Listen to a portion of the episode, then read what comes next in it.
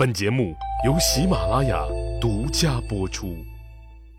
上集咱们说了，出身卑微的歌女卫子夫怀上了汉武帝刘彻的孩子，皇后陈阿娇是又羞又恨，一面咬牙切齿的准备收拾卫子夫，一面赶紧张罗着治自己这个不孕不育这病。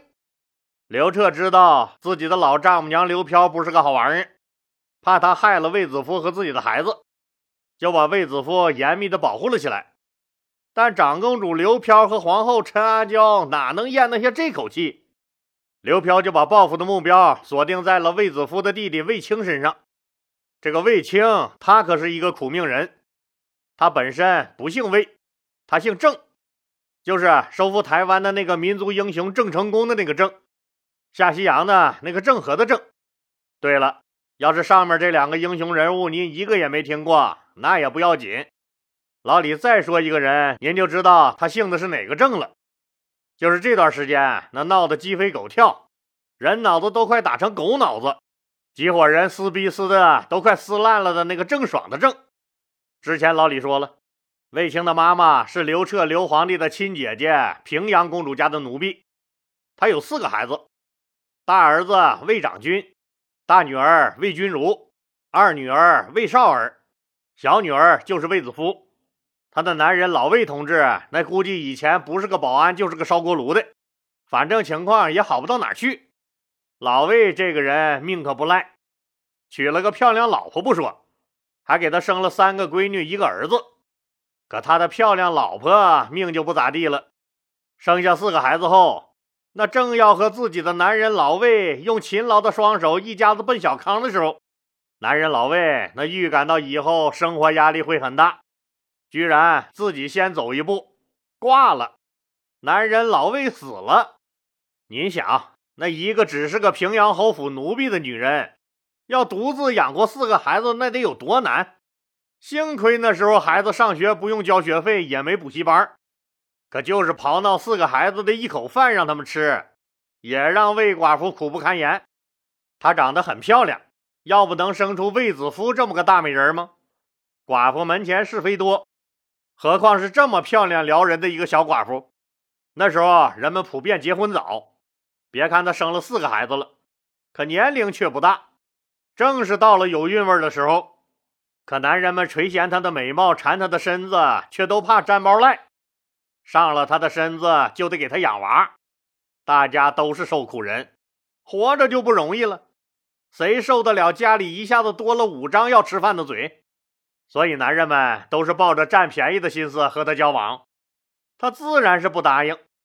可在他给平阳侯府干活的时候，那些个保安、保洁、养花、种草、喂猪、喂羊的，反正是个男人都想在他身上摸捞一把。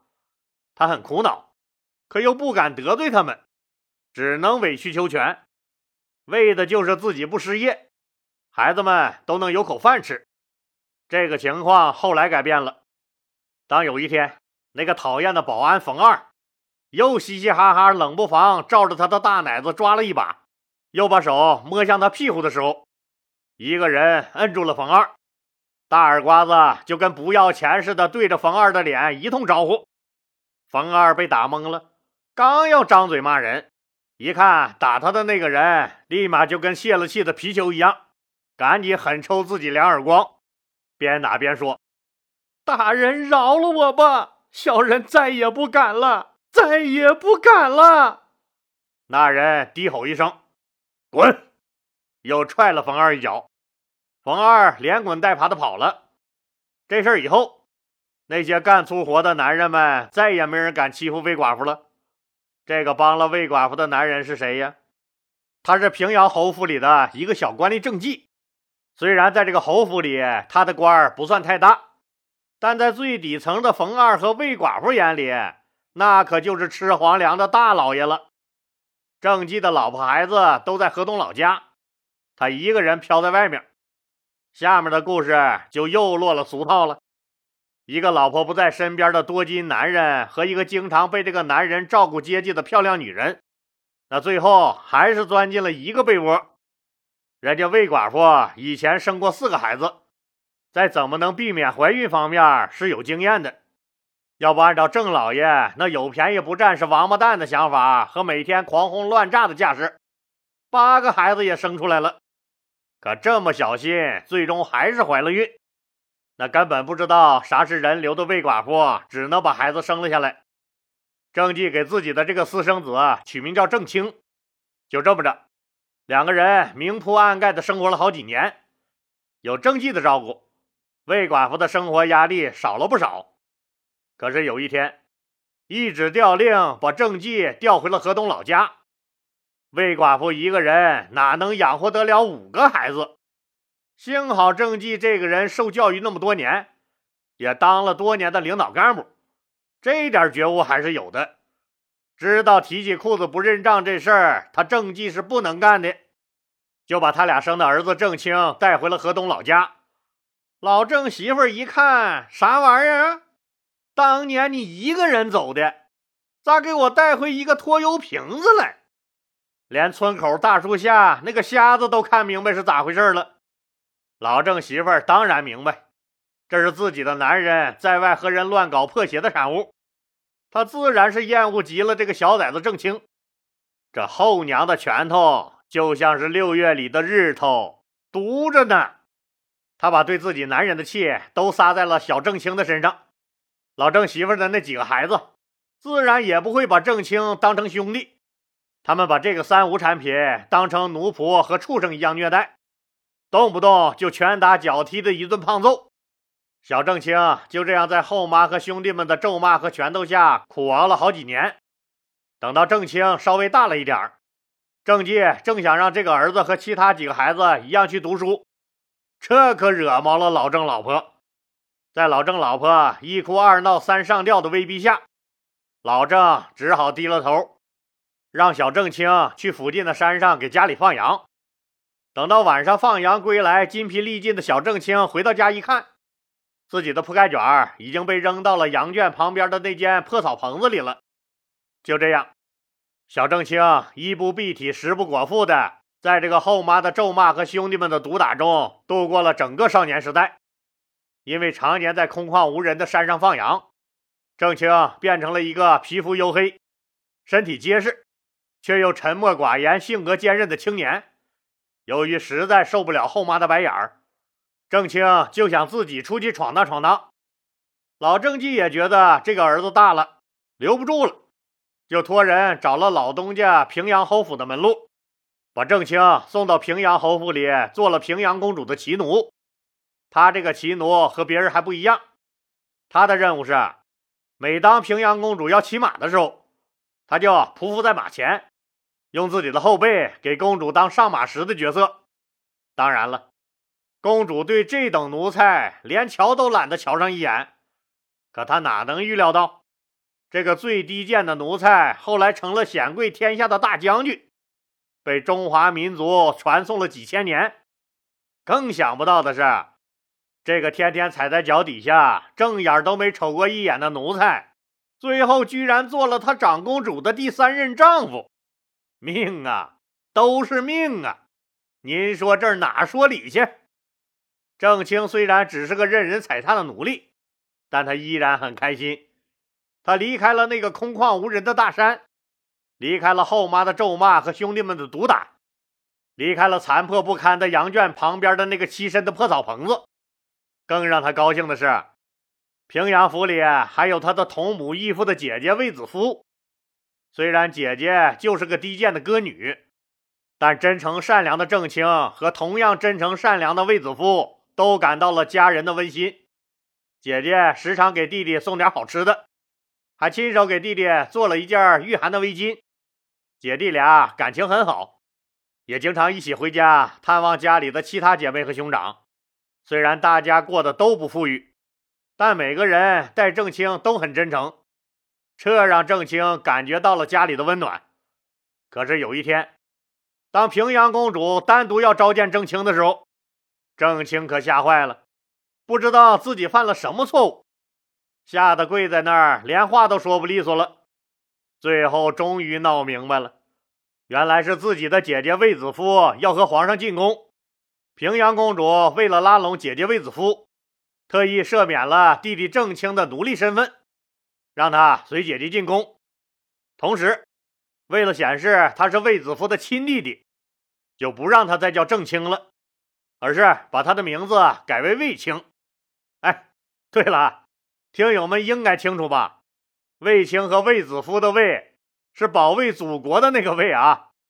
就这样，卫青和姐姐一起进宫了。刘彻那当即就给这个小舅子在宫里安排了个差事。由于卫青从小孤苦伶仃，备受欺凌，他干活非常认真，待人也很真诚，没那么多心眼子，所以大家都非常喜欢他。工作不久就交了好几个好朋友，其中一个最好的朋友是北地郡义渠县人公孙敖，他是汉武帝手下的一个骑郎，也就是骑兵中的郎官。这个人出生在北地郡这个边境地区，性格刚毅耿直。一看人家皇帝的小舅子，这个小国舅爷这么低调谦虚，那干活从来都是认认真真，对待他们很真诚，没有一点害人之心。同样耿直的公孙敖就和卫青结成了无话不谈的好兄弟。可正高兴着的卫青哪能想到，人在家中坐，祸从天上来。公元前一三八年，当姐姐卫子夫再次受宠并怀有身孕以后，地位开始渐渐的攀升了。这引起了皇后陈阿娇的怨恨和嫉妒。陈阿娇的老妈馆陶长公主刘飘更是要替女儿出头，想要杀掉卫青，震慑一下卫子夫，就派人把卫青抓了起来。人家长公主刘飘在皇帝面前都倍儿有面子，谁敢惹她呀？和他作对就是个死，所以卫青被抓以后，谁也不敢管这事儿。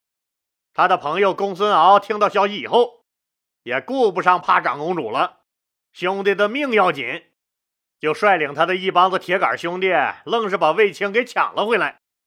抢完人害怕了，怕啥呀？长公主追杀呗，赶紧把这事儿报告给了汉武帝刘彻。刘彻一听可就不干了。我刘彻的大臣，你刘飘凭啥说杀就杀呀？再说卫青是谁呀？我刘彻的小舅子，你刘飘这么做，你这不就是藐视我帝王的权威吗？这事儿我可不能惯着你，越惯越没样了，都不敲打敲打你刘飘，是不是想上天呢？你呀，就立即下旨给卫青升了官，让他做了建章监。另外还给卫青加封了一个侍中的官衔这个官加封以后，等于说他就是刘皇帝的侍从了，就可以天天跟在刘皇帝身边，帮着刘皇帝做事了。就这样，卫青每天跟在刘皇帝左右，看着刘彻是怎么处理事务的。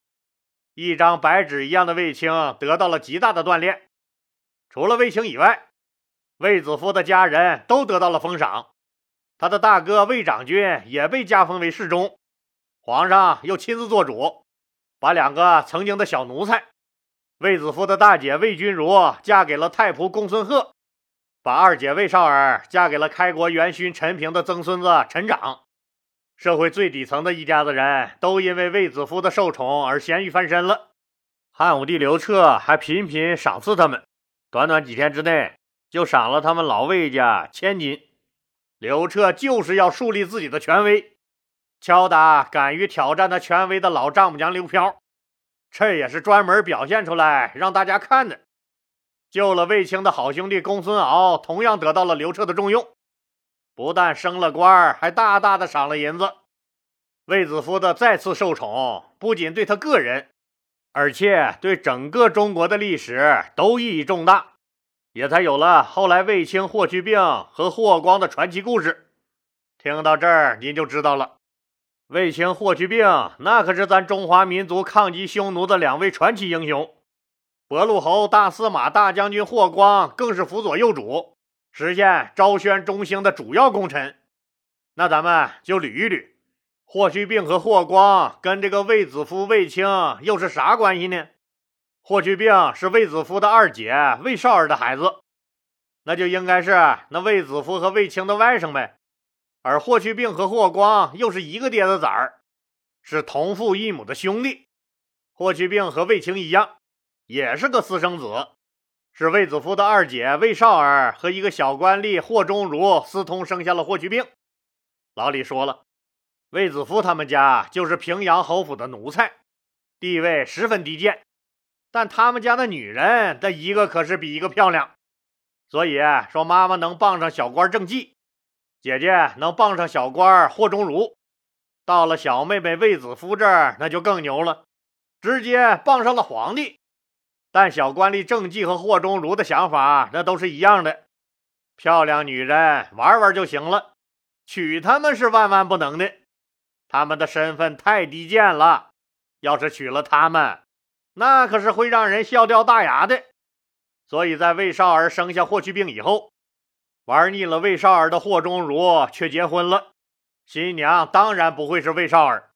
霍中儒婚后和妻子生下了霍光，所以啊，这个未来的大英雄霍去病和未来的大司马霍光是同父异母的兄弟。老李刚才不是说了吗？刘彻皇帝亲自做主，把魏少儿最后嫁给了开国功臣陈平的曾孙子陈长了。陈长的实际地位，那不知道要比霍中儒高出多少倍。因为没娶魏少儿而失去了做皇亲国戚的机会，这让霍中儒那每每想起来就猛抽自己一耳光，一转身想起来又抽自己一耳光。反正啊他那张脸啥时候看着也是肿的。再说说皇后陈阿娇，卫子夫怀孕以后，陈阿娇才终于明白了。自己的肚子里没货，确实是自己的毛病。那赶紧满世界找大夫治自己这个不孕不育症。可钱花了不老少，肚子依然还是没动静。再加上陈阿娇嫉妒卫子夫，又仗着老妈长公主刘飘的宠爱，所以在宫里也多次上演了一哭二闹三上吊的戏码。这让刘彻很头疼，对他的不满也日益加深了。可是陈阿娇有她老妈长公主刘飘撑腰，刘飘又有他老妈太皇太后窦漪房撑腰，所以啊，这个刘彻不满归不满，可也一点办法都没有。乃在太皇太后窦漪房那但凡稍微做点手脚，他的皇帝宝座可就危险了。公元前一三五年，刘飘和陈阿娇最大的靠山太皇太后窦漪房驾崩了。好了，今天要给朋友们介绍一个同仁堂出品，这次为我们个别主播回馈听友们专门推出来的一次优惠力度特别大的好东西，就是同仁堂的红豆芡实薏米茶。同仁堂大品牌，值得信赖。这个茶的配料有红豆、赤小豆、薏仁、大麦、荞麦、橘皮、蒲公英。芡实等，这个红豆芡实薏米茶富含维生素、氨基酸、蛋白质等，有缓解湿气、利尿解暑、促进身体新陈代谢、改善便秘、滋润肠胃、健脾祛湿的功效。另外含有丰富的维生素和矿物质，能够增强身体的免疫力。所以啊，咱们经常饮用这个红豆芡实薏米茶，对于身体的脾肾功能、免疫力。以及这个风湿类疾病都有良好的调理作用，这个季节喝正正好。包装精美，一盒三十小包，每包都有两层独立包装，饮用非常方便。每次泡一小包，有淡淡的清香，泡出来的汤色也很漂亮，很纯，没有杂质，口感也特别好。现在老李就是喝着同仁堂给我寄过来的样品给您推荐的，这次给了特别的优惠，原价这一盒是五十九块九，现在可以领一个二十元的优惠券，就是一盒只要三十九块九。这还没完，如果你买三盒的话，直接给您优惠到三盒才九十九块八，三大盒就是九十小包。合着这一小包才一块钱，那咱就买上三大盒，家人、朋友、同事一起喝呗，对身体有那么多好处。送人也非常漂亮，包装是特别精美的红色盒子。想喝的听友们，那就赶紧下手吧。购买方式还是那样，您点击这个播放条上面图片中右下角的那个红色购物车。或者上拉这个播放页面，点击这个播放条下面那段蓝色的字体，进入喜马拉雅的主播橱窗购买，里面可都是好东西哦！谢谢您的支持。